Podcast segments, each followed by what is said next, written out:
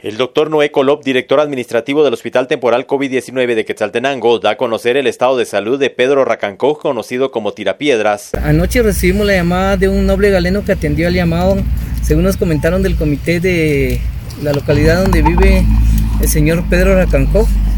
Pues el galeno fue a atenderlo y ya él se comunicó con nosotros para que pudiéramos darle la apertura a ser atendido en este centro asistencial, con lo cual pues gustosamente lo recibimos, lo atendimos. Ingresó ayer por, en horas de la noche y se le está dando todos los cuidados que él necesita.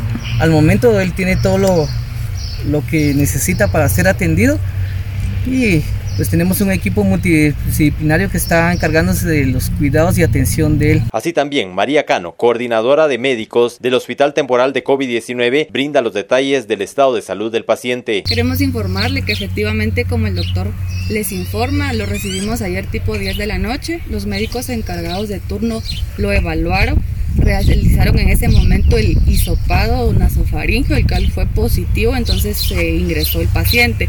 Venía inestable con una alta sospecha de sobreinfección bacteriana a pesar eh, del COVID también que es positivo, por lo que está siendo evaluado por nuestro médico infectólogo que está en el área. Queremos también hacer eh, darle información muy importante a la familia, decirles que tenemos sus números telefónicos, que nos vamos a comunicar con ustedes directamente para darle la información en cualquier momento.